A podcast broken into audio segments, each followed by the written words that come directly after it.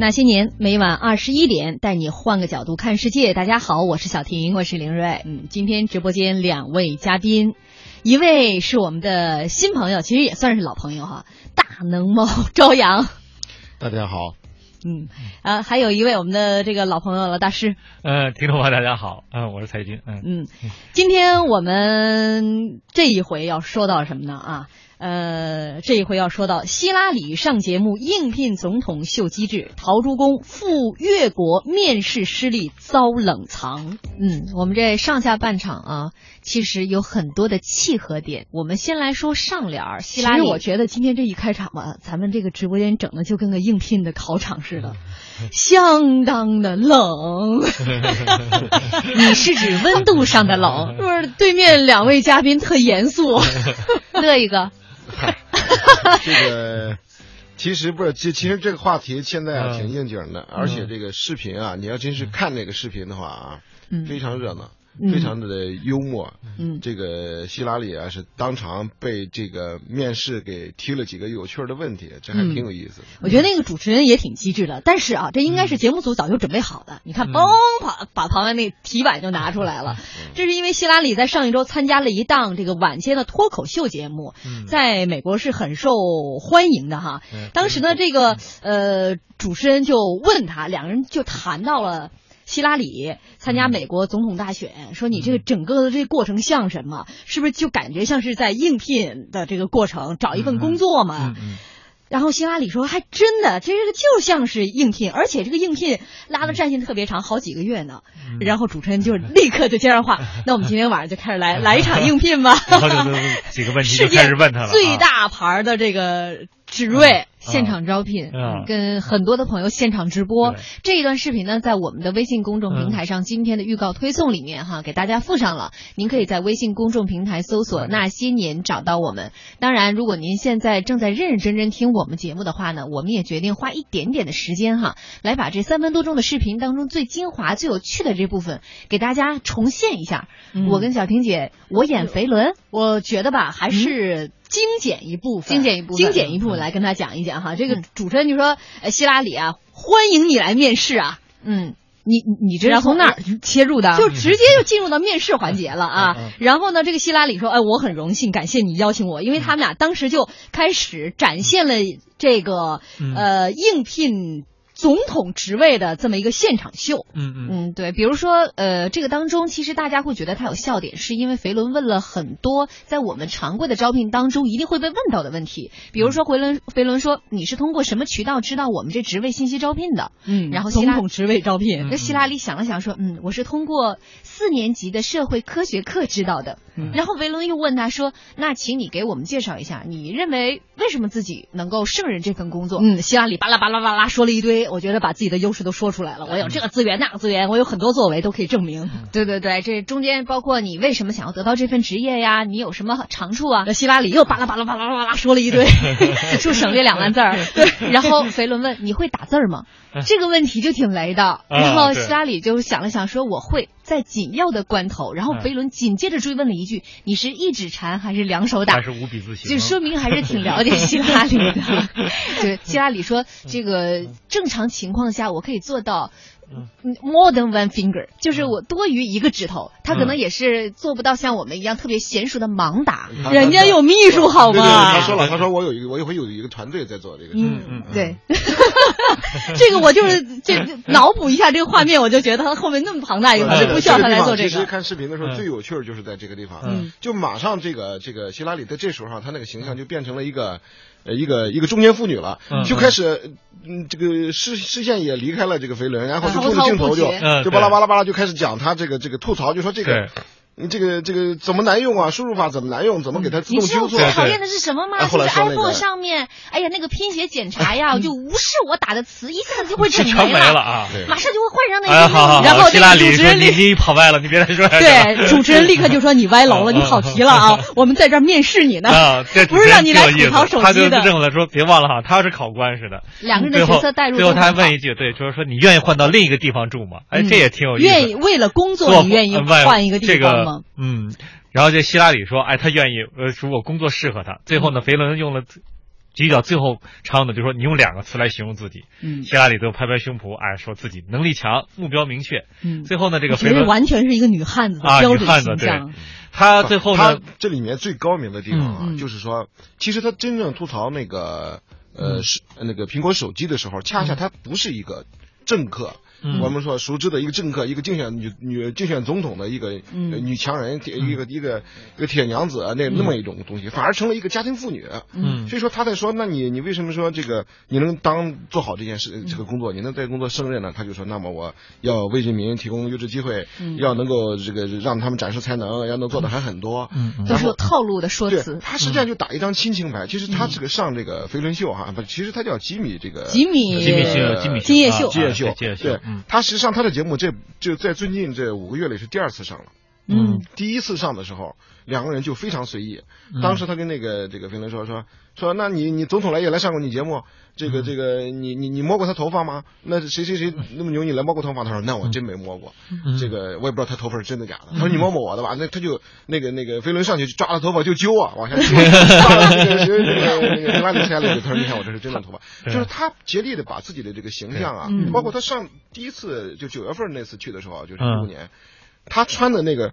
就像我们看的像个妇女的袍子一样，就没有腰身的，嗯，绝对不是说带领儿、带那个制服有扣，相当随意。他是一个非常随意。他就是说，他的定位就是什么什么呢？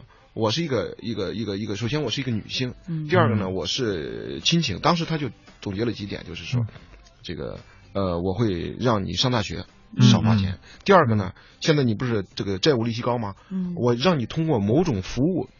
就是减免你的债务或者是利息，他这个他就主打这个亲情。对对，他我觉得对，就是他为了制造一种亲和力。他过去你看美国，他就说总统，他说到年底啊，请帮记者说俱乐部啊，也是开开玩笑，提提问题。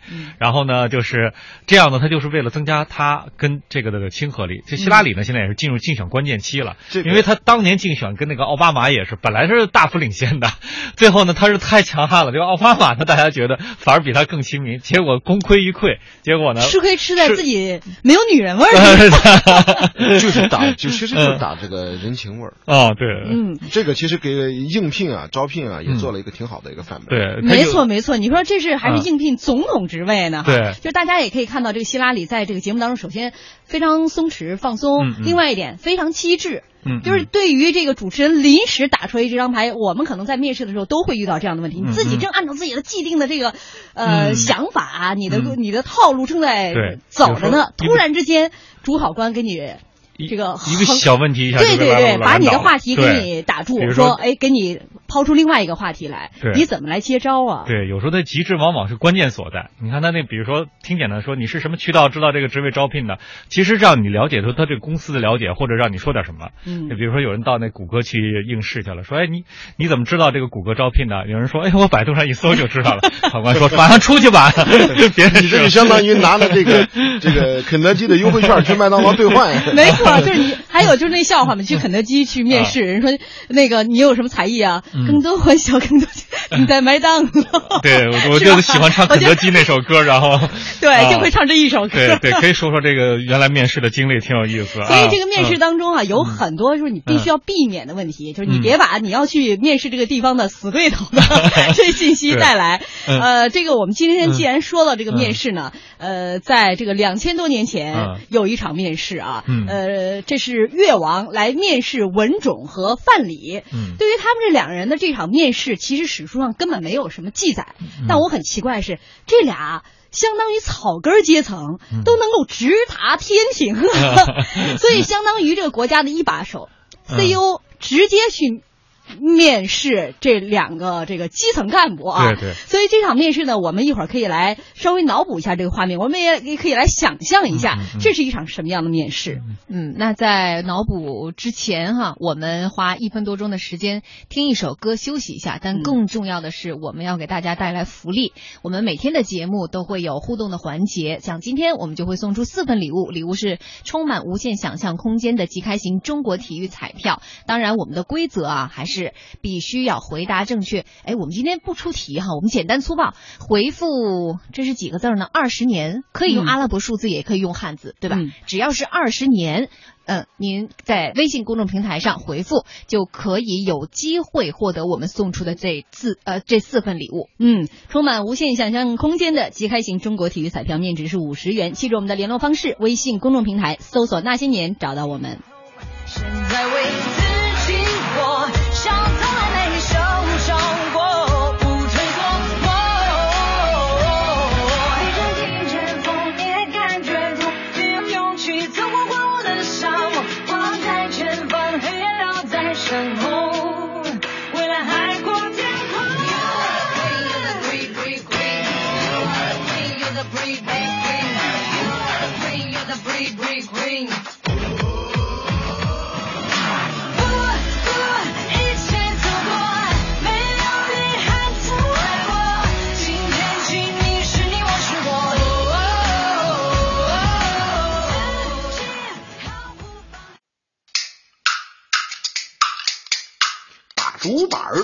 科普，人生命要守护，掌握知识更靠谱。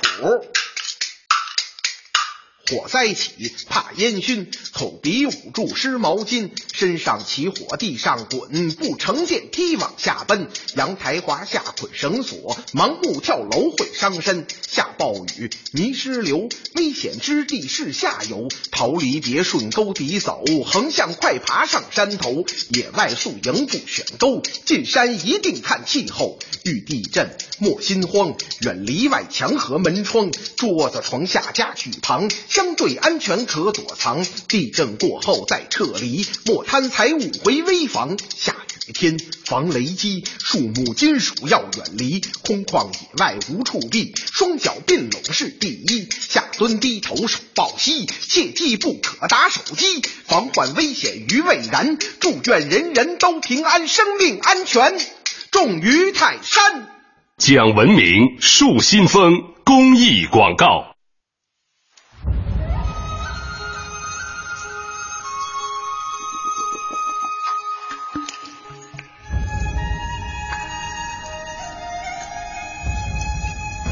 听你我成长，中央人民广播电台经济之声。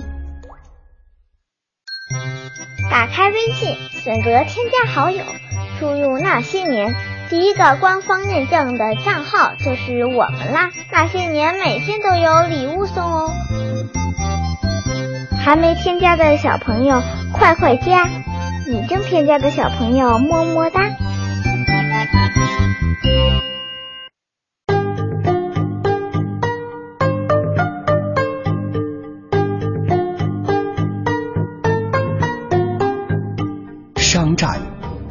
战，南征北战，暗战，新战，身经百战，一样的历史，不一样的解构。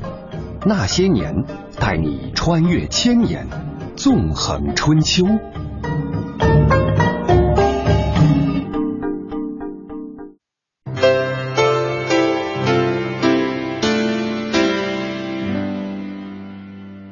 Here we go. 欢迎大家继续锁定收听中央人民广播电台经济之声《那些年》，我们那些年，今天论古说今之春秋战国，这一回说到希拉里上节目应聘总统秀机智，陶朱公赴越国面试失利遭冷藏。刚刚在广告的间隙的时候，朝阳说了说，哎呀，这个说到希拉里，他表现的啊，那么在节目当中那么之机呃机智，有可能是这个节目组都已经。练习过、彩排过好多遍了，这个是这真是有可能哈。呃，它不是可能。你看最近有去年、前年开始有两个最火的，一个是美剧，一个是《纸牌屋》，嗯，一个呢是《傲骨贤妻》。嗯，说如果《傲骨贤妻》的最新的一季，哎呀，到了第第第第几季了？第八季、第九季了还是？没少看呢。对，它实际上就讲了一个女性律师从政的一个一个过程。那我相信现在现在啊，就是下一季的这个编剧竟就盯着局势发展呢。嗯，他其实这里面已经讲了，包括《纸牌屋》嘛，嗯，这个。直接就讲了，其实是政治上的，这个包括在镜头前的每一个一言一行都是精心策划的，嗯，都是反复排练和准备的，至少也是经过日常的严格的呃一个专业团队的训练的。就像他说的一样，我打字有的人替我打，嗯，其实打字是个很个性的话的事，为什么也是有人打？对，他就后来越来越会说话。这个实际上就从应聘的角度上来讲，就你应聘。也是一件大事儿，嗯，得做好足够的准备才能去。对，甚至是吐槽。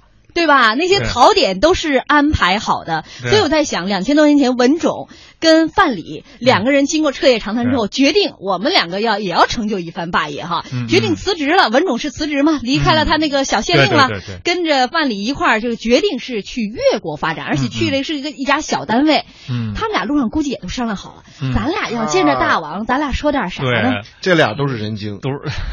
你看，你看，你看，你们俩楚国人，嗯。嗯。呃，当时最猛的就是楚国，是吧？那就还有晋国呀、吴国都很猛。嗯嗯。你楚国人，你还好好的地方大员当着，你说咱俩把你把印一挂，咱俩一商量，咱选一个地儿去，还不知道人要不要，会不会被让人干掉，这事儿都有可能。嗯嗯。你肯定得有见面礼。我看到后来啊，野史也好，小说也好，演绎也好，哈，当时这个是这么说的，这个范蠡就跟那个。文种说：“你看我也没钱，嗯嗯，这个听说越国缺这个盘，当时那个奏乐，哎，嗯嗯，这个这个周朝周天子讲究奏礼乐奏礼乐啊，嗯嗯，讲究这种礼，那么缺这种乐器做乐器的这种东西，嗯，第二个呢缺马，嗯，这些你来准备，他说行，两人就去了，然后去的时候，这是这是能看得见的礼，看不见的礼就是什么呢？就是他们对整个时局的判断。”嗯，当时他们不说东南有霸气，那这肯定说了，就既然不能往这儿去，那首先楚国为什么不能去啊？因为你这这个你草根嘛，嗯，你草根以后你当不了大官，你当县令你也有小官，当然县令也不也不小，但不是现在的县令，这个呃，你你你是一草根，在当时这个这个呃楚国的那种局势下，就是你不是贵族出身的话，你是不可能。这个这个位列济公啊，对对对，楚国当时是没有经过吴起变法之后呢才好一点，后来吴起变法也失败了，但是他们的基本上好像是等级比较森严的，然后呢，贵族势力比较哎比较强大哎，对，然后人家也包括这个吴国，包括手下已经有了现成的，像伍子胥啊这些大大将，嗯，这个名将都已经占把坑都占了，嗯嗯，你还没什么坑可去了，嗯，然后呢，人家说了一句说东南有霸气，那往东南去吧，那东南呢就奔到越国，越国，所以他们俩就准。为了一番好话去填护越王去了。对，这个时候还是越王勾践的父亲允常在位呢。嗯，这个啊霸气在越国，我估计他们俩把这一堆好话见面等着送给越王。但是说那春秋战国时候最值钱的就是嘴炮。嗯，对。对，就是他，就是这是他的武器，他绝对就就要说，真是我们老炮土炮，绝对是在那个时候，就一张嘴，嗯，就能死人，就能活人，嗯，就是在那个时候，他去的一定是去的什么，他也不会哗哗哗给你写好多字那时候文字还不统一。是吧？你说这个像吴国还是那种什么鸟虫传啊什么这，特别统一。我我说的还是话也不一样是吧？其实楚越吴都属于南蛮，南蛮声音不同，文字不同，那货币也不同。我去了以后，记得娃说，其实那时候真是嘴炮，搞不好去了还练过普通话。然后呢，他肯定就第一件事情就是说。老大，您看你敌人是谁？嗯，时局是什么样的？对对，我对时局是怎么判断的？嗯，说白了就是一个叫，我估计啊，最直接的就是正正对那个吴国的叫什么？吴国调查报告，就拿这调查报告去的。嗯，甚至把一些楚国的一些机密文件也带去了。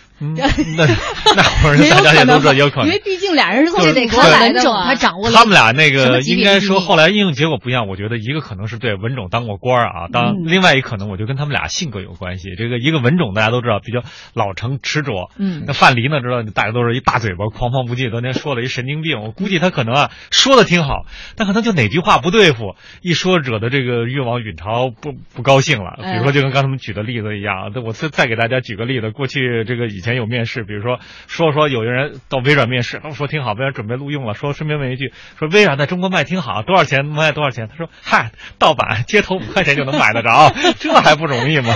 结果面试官一生气，说这你不用面试了，估计就是。这个范蠡有哪句话让越王不太高兴？对，不太高兴。所以最终这个面试结果呢是越王用了文种，文种对，没有用范蠡。嗯嗯。但我还有一种想法啊，就是他这个他这个其实用还是用了，嗯嗯，用还是用了，没有重用，没有重用。呃，官儿也给他当了。他是这样，他有一个程序，一开始呢是没大当回事儿，就是就这人真不能用，这个就用文种吧。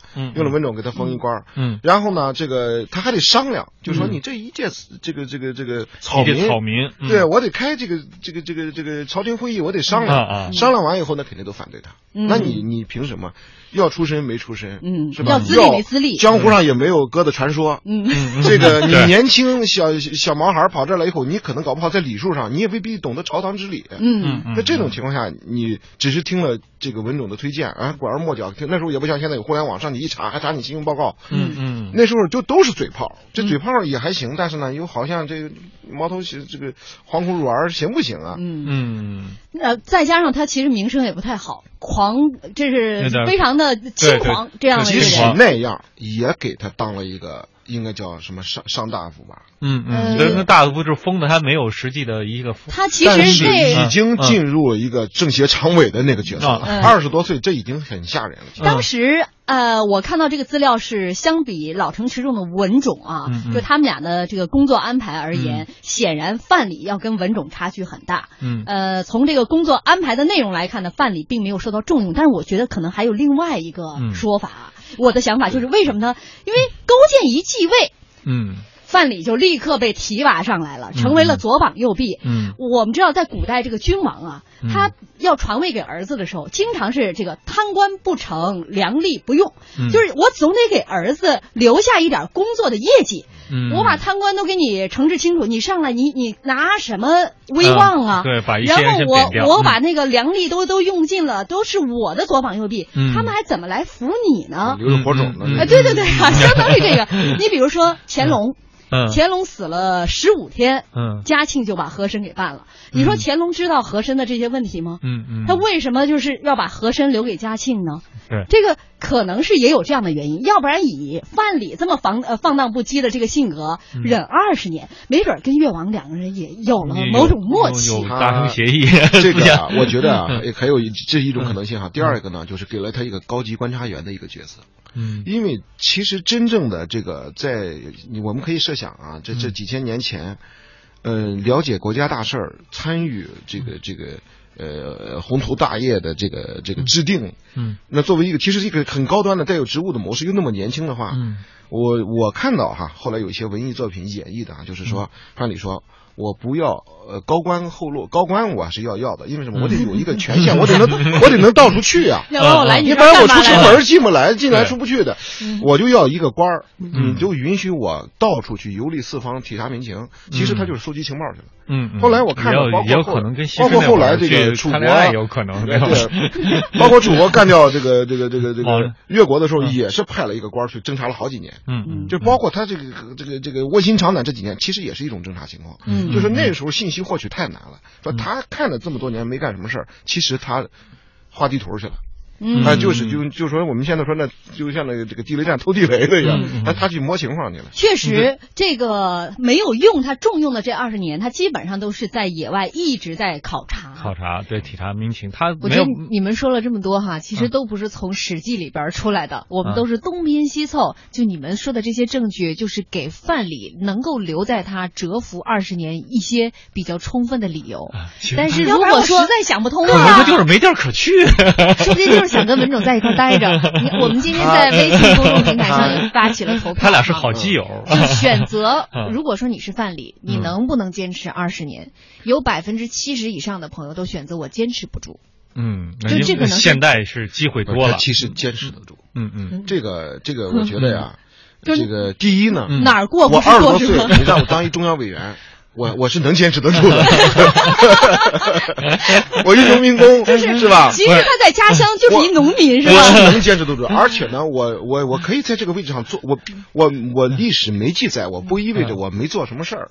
我也可能研究学问去了，我也可能治史去了，我可能这个教门徒去，我可能替皇上教他儿子去了，我也可能谈恋爱去了，就是记载少。可能对，就是无论如何，对于范蠡来说，那都是事业的上升期，是吧？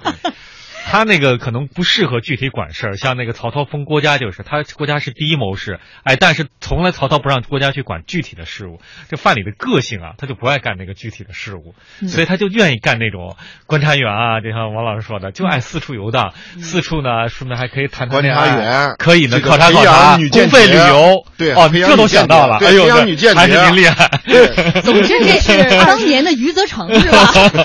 总之这二十年就都是他这个。厚积薄发的二十年。等到越王勾践上位的时候，就迎来了他的这个爆发期。嗯嗯。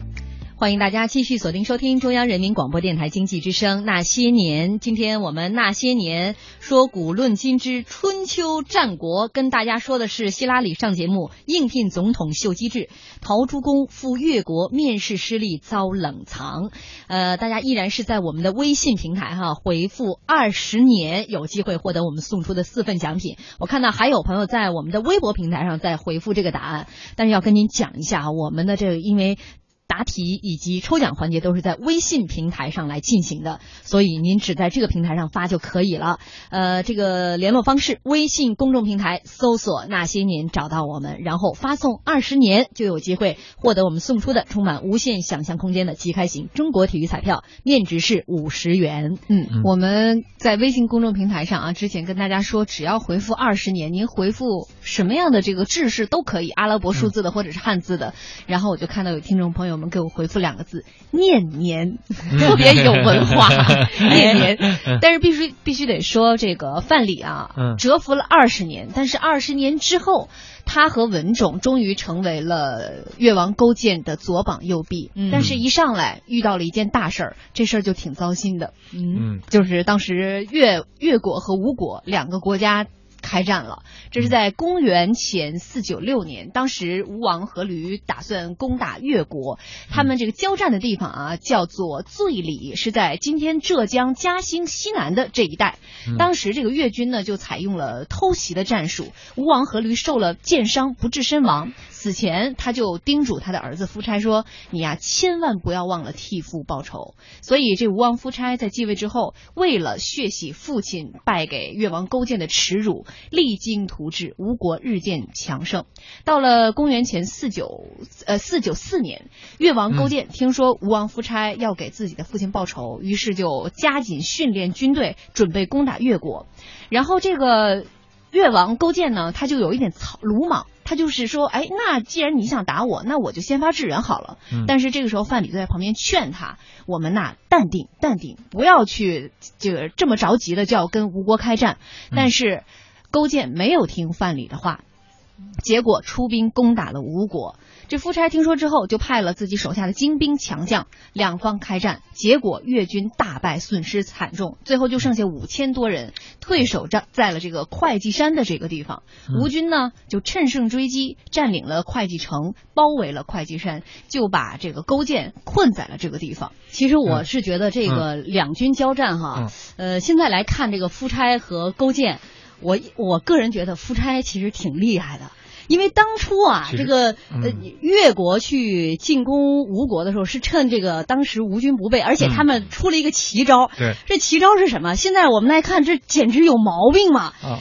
找了一排死士，就是敢死队队员，死刑犯，说是原来对，就冲到对方的队伍前自杀，嗯，然后上一批咔自杀，对，这个队伍当时吴军就看傻了，就以为是这个就相当于往对方身上撒狗血，对对对，为啥？然后 对方一直不进攻，就围着圈儿，全都看热闹，嗯，因为是越军是上来一批自杀完之后，第二批上来再自杀，对，就是上来了好几批，然后吴军彻底这个队伍就溃乱了，就大家都在看，没打过，没玩过这，没玩过这个。说这这不用不是打这自生自灭吗？是不是？对呀。但是越军呢，就趁着吴吴军的这个这个队形乱了之后，就一举进攻，拿下了这个，就这场战争就胜利了。但是要说两军的实力来说，应该还是吴国的胜利。呃，吴国的这个是呃这个军力要胜过越国嘛。嗯。因此，我我个人觉得，在后来这个这招是不是就是那范蠡想出来的？范蠡二十年 就等着这一战了，是不是？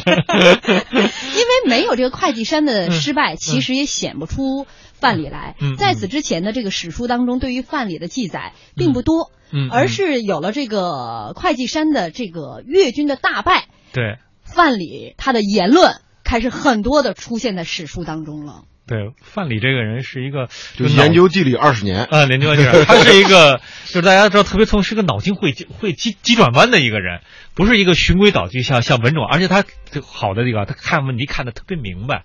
就像就是比如说像公司现在招聘一样，就是很多员工他有另类思路，不是按寻常的思路。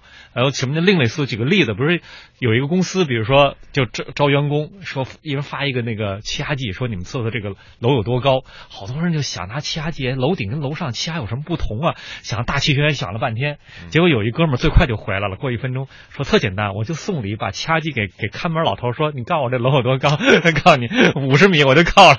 所以就是说这人就另类。思维的人往往是所有跟大多数人往往是绝顶聪明的人。这个范蠡，我们就看到，就是他的思维跟人不一样。他很多就是劝勾践的时候，都是他最先看出来，不是文种看出来。你说，你说这个人这么牛的话，二十年的时间，他去哪个国家不能成就一番事业呢？嗯，去哪个国家也没身份呢。嗯，但可能就是那时候要求太严了。这都已经当上中央委员了，你 你还想去哪个国家呀？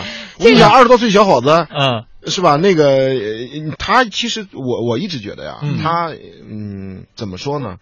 他应该是这个食君俸禄，他还算真是这个报国的了。就是说我吃了你二十多年，我没白吃，属于那种。对，嗯。然后呢，关键时刻我发挥了。其实哈，我倒一直觉得哈，他第一呢，前二十年他没冤枉他，嗯，这个或者说也没埋没他，因为他呀，现在当然这个这个也。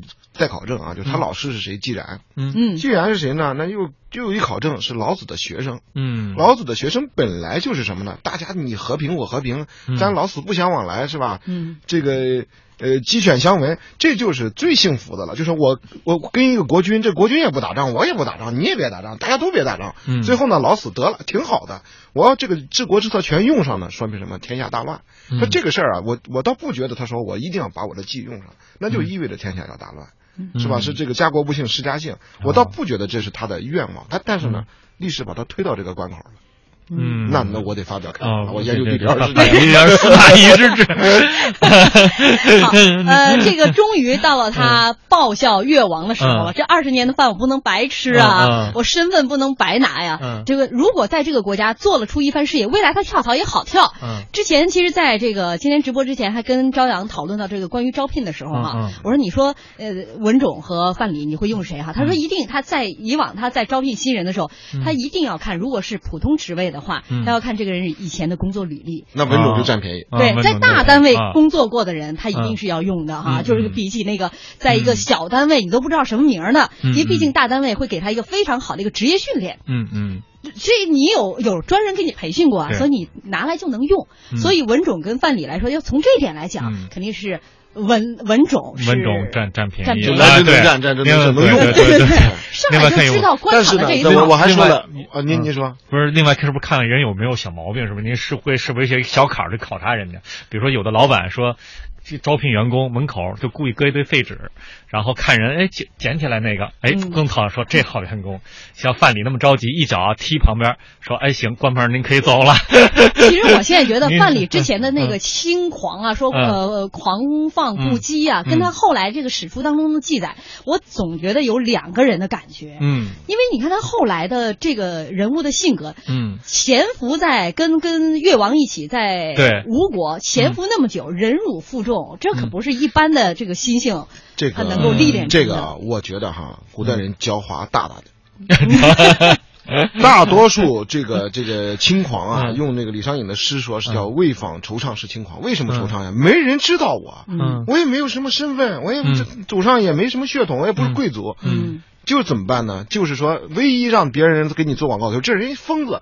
哎，有人说你疯，他是怎么疯的？哎，他说说说说，这哪哪闹地震，哪哪闹灾荒。哎，他说的挺准的，就是你这个名啊，被人免费做了广告了。嗯，因为我们说这个姜子牙，姜子牙这这八十多岁了。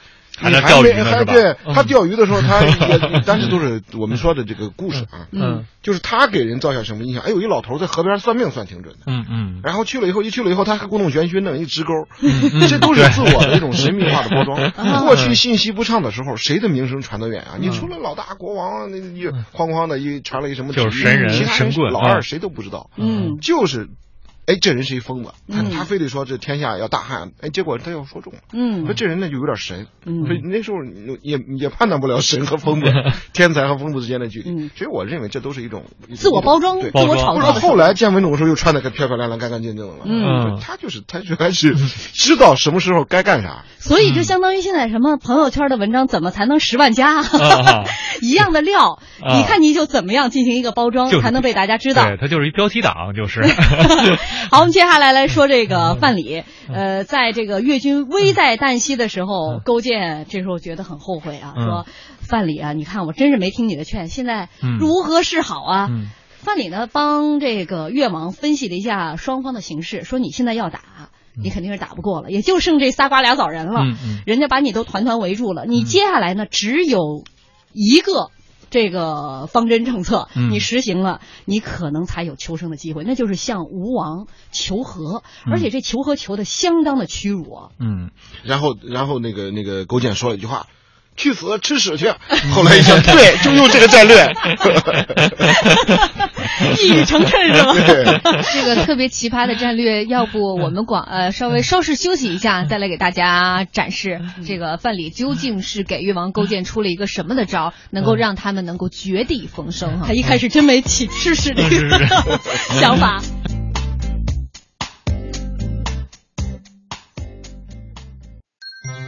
打开微信，选择添加好友，输入那些年，第一个官方认证的账号就是我们啦。那些年每天都有礼物送哦，还没添加的小朋友快快加，已经添加的小朋友么么哒。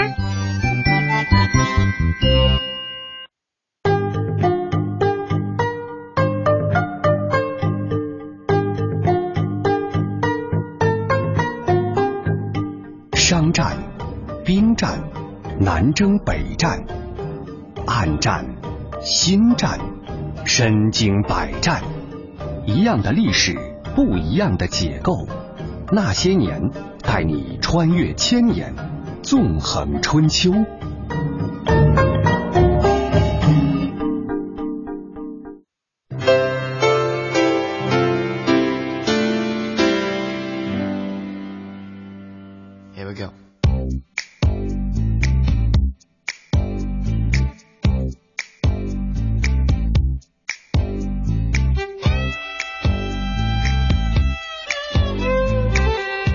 欢迎大家继续锁定收听中央人民广播电台经济之声《那些年》，我们今天论古说今之春秋战国，这一回说到希拉里上节目应聘总统秀机智，陶朱公赴越国面试失利遭冷藏。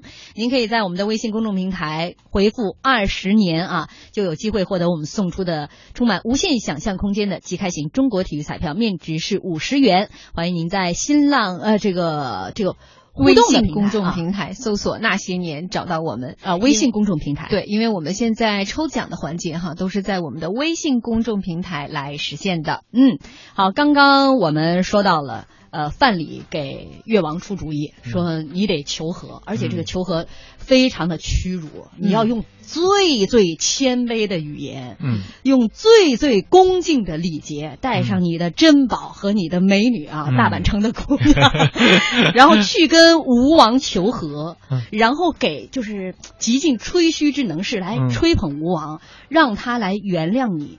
如果这都不行的话，您就得亲自去吴国了。干嘛去啊？您跟您的夫人啊，越王和王后一起去给吴王去当仆人吧。嗯，说只有逼贱到这种程度，才有可能越国才能被保存下来。这这主意挺不容易的，因为这个主意能够，这个勾践能够接受这个很不容易。很多人你看，在历史上好像项羽什么的，都宁可。自刎在乌江江边，最后也不接受这个，而且接受这个也可能是个死。就是他当时的想象空间充满无限想象空间，他也没想到会让他去尝屎。嗯 这个事情 逼到份儿上了。就当时是逼到那儿了。之前比如说他想再去，有可能就只送美女和珍宝的时候，也许就可以了。对，这是到万不得已你才去，可能就是人家再不同意你才当奴隶嘛。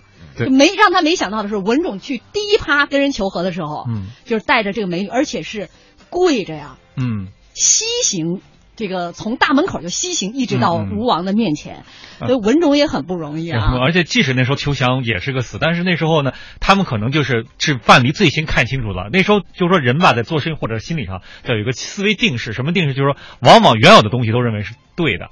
呃，比如心理下做一个实验，比如说大家，比如说这放一个电影，大家数数啊，说你这人说看打羽毛球打了几个，说突然呢叫演员过一大猩猩过去，好多人居然都没看有一大猩猩过去。比如说，大家正在说话，突然有一个人进来，梆梆梆，怎么着？很多人就注意那人。你要问他一问题，说那人穿什么衣服，很多人是注意不到。就是人的心理定势，往往就注意到他原来的方面。其实勾践那时候他根本可想不到他会去吃屎，他可能还想他是君王，他想的还可以谈，而他觉得还能打。嗯，就范蠡是第一个看清，就是说你打肯定是个死。嗯，你他和也可能是个死，也可能去投降就被杀了。嗯，但是和可能有百分之一的生机。没错，就是这百分之一的生机一定要抓住，打肯定就是死。但是很多的那个那个勾践的时候他是脑子一开始是接受不到的。嗯，当然，他这个就跟下围棋一样，有一口气。嗯，难得的是你一定要留住这口气嘛。留得青山在，不怕没柴烧嘛。你这这死是最容易的一件事情了，是吧？你这个了不起，我就把这个就像那个那个那勾践说的，我把这个宝贝啊什么都都都都都都烧了摔了。这是文种求和失败。我跟你拼了嘛！当时他就想干这事儿。你连这都不怕了的话，那你还怕什么呢？嗯，你你其实还有我们说啊，现在啊，就是事业成功啊，发现你发现到后来啊，嗯，你还真的就对身体好。是吧？你天天在那儿长胆，你睡不着觉，就卧薪尝胆，这个这个这个这个吃苦胆，你还还得去给人发马，还得去每次吃饭之前还在那儿说：“哎呀，感谢这个吴王 让我活着，是吧？”三年，一般人心脏病早发到死。嗯啊。所以说，这个心气，一个是心气儿，你得用在正地儿，别一口气憋死自己。另另外一个，身体得好，啊，得活得长是吧？活得长，谁活到最后，谁就是赢家，是吧？人生大赢家。对，我都想起来有一公司，那老板干了半天，最后他司机继承他事业，说：“我现在才想明白啊，说了半天，老板为我打工，他死了，这事业怎么能归我了？” 这个说到这个文种，呃，第一次去求和。按照范蠡他说的这些，也是带着美女，带着珠宝，然后跪着到了吴王面前。西施啊啊！当时还没带西施，西施当时还没找到西施呢。对，当时那么多就是先是第一波，他直接面见吴王。这个伍子胥就在旁边说：“你千万别答应他们求和啊，千万别答应。”果然，吴王就当时听了伍子胥的这个建议，没有同意。这文种啊，就非常伤心难过的回来了。回来之后，这时候越王。这才觉得我要自杀，我要把我身边的人全杀了，我要把我的宝贝全烧了。嗯，然后咱们同归于尽啊！这个时候范蠡就说：“你死已经没有意义了，你不妨再来一次。”哎，这个送礼没找对人，那按他说。对，那这个时候呢，这个勾践呃，在范蠡的这个建议下，是坚持活下来。嗯嗯，这没有。选择去，我觉得是孤注一掷，比如拿着他的最后的五千士兵来跟吴王拼一次命啊，拼了。嗯嗯。那这个时候，我我觉得哈，可能人生当中的特别关键的那一步，你是向左走还是向右走啊？一瞬间。就这时候很重要，还是范蠡给指出了一条明道。他提到了吴国当时的太宰，这个太宰叫叫什么呢？叫呃伯嚭。伯嚭。他说伯嚭这个人啊，这个人我明天再讲吧，我们 因为就剩两三分钟就结束了。这个人是这一仗里面非常关键的一个人物。明天我们也会讲到啊，在这个呃你已经到了濒临绝境的时候，你如何从对方那里找到突破口？这个人就是当时他们得以翻身的一个非常重要的突破口。又贪财又好色啊！嗯，那一说贪财好色，明天肯定收听率就上去了。这是非常重要的一幕，因为明天西施就快要出来了。我们这个刚才那个话题其实落点在那儿，就是呃，在一个关键的十字路口，你究竟往哪个方向走？因为毕竟最终决定权还是在勾践的手里啊。当然，一方面他可能没有想到未来会那么的痛苦。嗯，对于就是我们要说的，现在很很多，你包括在之前我们说到希拉里的时候。他也相当于蛰伏了很久，也非常的痛苦，也是忍辱负重，忍辱负重啊！我觉得精神上的不太想不太想回顾的历史。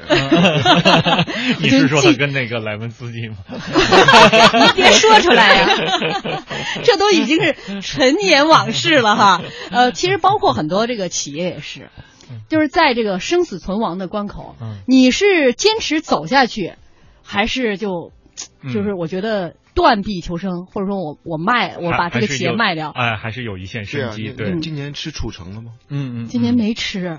这有什么典故？快递来。其实你看呢，还是刚才说的那个，活得要够久。第二个呢，这个气儿啊不能短。嗯，你英雄气短，那最后夫差不也是吗？嗯，这个让你当一个百户长去吗？那你他不爱当啊。那我我不当，我还是自自己把自己弄死得了。那你就弄死。对，我想起有柳柳柳传志说过，他年轻的时候啊，为了一笔债，人家死活不还，急了就到人晚上到家门口去，等人回来说，我就跟你吃一块吃，我得把这钱也要回来。就是联想的那时候就资金困难，就因为要一笔债，就是这种坚韧不拔的精神是他那个联想能存活的关键。后来柳传志说一句话说。有人再跟我说没见过骗子，我就一定认为他是骗子，再也不跟他谈生意了。嗯嗯，这个企业当中向死而生的事情实在是太多了。我今天看到这个资料，你说这两年像这个，就前些年像彩电啊，就是说这个行业竞争多激烈，而且走到了一个大低谷的时候。而且在这个零三年、零四年，什么国际并购又是风起云涌。嗯，TCL 李东生。他们就是这个当时零四年并购了法国的这个彩电企业，啊，对汤姆森，呃，彩电公司，结果并购完，这是一个亏损的企业。并购完了之后，他和这个号称世界第一 CEO 杰克韦尔奇进过了一次谈话啊，他他还问这个韦尔奇，他说，呃，你有什么好建议让这个汤姆森公司，呃，这个摆脱？这亏损，然后进行盈利，你知道吗？他是这个十几年前，这正是韦尔奇卖掉的这个亏损的公司。不是说，在我手里他就没盈利，所以我实在没办法回答你的这个问题。确实，真的给他们，就是他们那两次国际并购，给 TCL 带来特别大的一个。负担，负担，嗯，他正好是看人家个高价的时候，觉得人家是外外企好的时候，没想到正是人家那会儿是甩掉的包袱，多少年就没搞好。其实哈，我我们从前面一一一直从那个希拉里，一直到这个刚才提到范蠡，一直提到这个勾践的心态，嗯，其实我们发现啊，这里边哈，所有的计与谋啊，嗯，核心的核心就是洞察人性，嗯。嗯，就是你要洞察你自己的弱点。你这个人能不能把我的终身托付给你勾践？那勾践一定是有他可托付的地方，才能吸引来文种和范蠡，对吧？嗯，这个，呃，这个，这个，这包括我们刚才说到这个，这个洞察人性，就是希拉里他们他在上这个节目的时候，那个他的选民可能会发生哪种心理反应？嗯，那么他也得对他自己的形象的包装，这也是一种洞察人性。嗯，刚才您听到的这个并购，那么让我想起来最近的这个这个两个大的并购。嗯，一个呢是这个海尔并购这个机翼的家电品牌，嗯，那么他走的仍然是品牌之路，那么就是说还是呃，其实这还是一种偏传统的思维，当然具体的核心业务还要在后续再了解。嗯，一个呢就是这个王健林并购的这个这个营业公司，美国的。啊啊，对，他其实从这个意义上来讲呢，王健林走的这一步更切合当下的这个所谓的，其实也是人性。嗯，现在整个经济现在疲软的一个情况下。那么大家更愿意把钱花在哪儿呢？花在看电影上，嗯，口红效应就显现出来。嗯，所以王健林说我要轻房地产，我要重这个这个文化消费，而且我这种情况下我还明年我还要纯增长。嗯，他其实往这个经济上聊一聊，他还是洞察人性。对对，就跟就跟越王非常轻率的就开始出击，这个跟吴国来打仗一样。就是洞察人性时候还是不太清晰啊。后边范蠡他后来怎么又经商致富了？嗯那更是洞察人性。啊，对，后来又搬了三次家。我要从南走到北，要从白走到黑啊。好了好了，今天的节目到这里就要结束了。非常感谢两位嘉宾啊，也感谢大家收听。再次来回报一下，您在我们的微信公众平台回复“二十年”，就有机会获得我们送出的充满无限想象空间的即开型中国体育彩票，面值是五十元。记住，微信公众平台搜索。那些年找到我们，我们明天再见，明天见。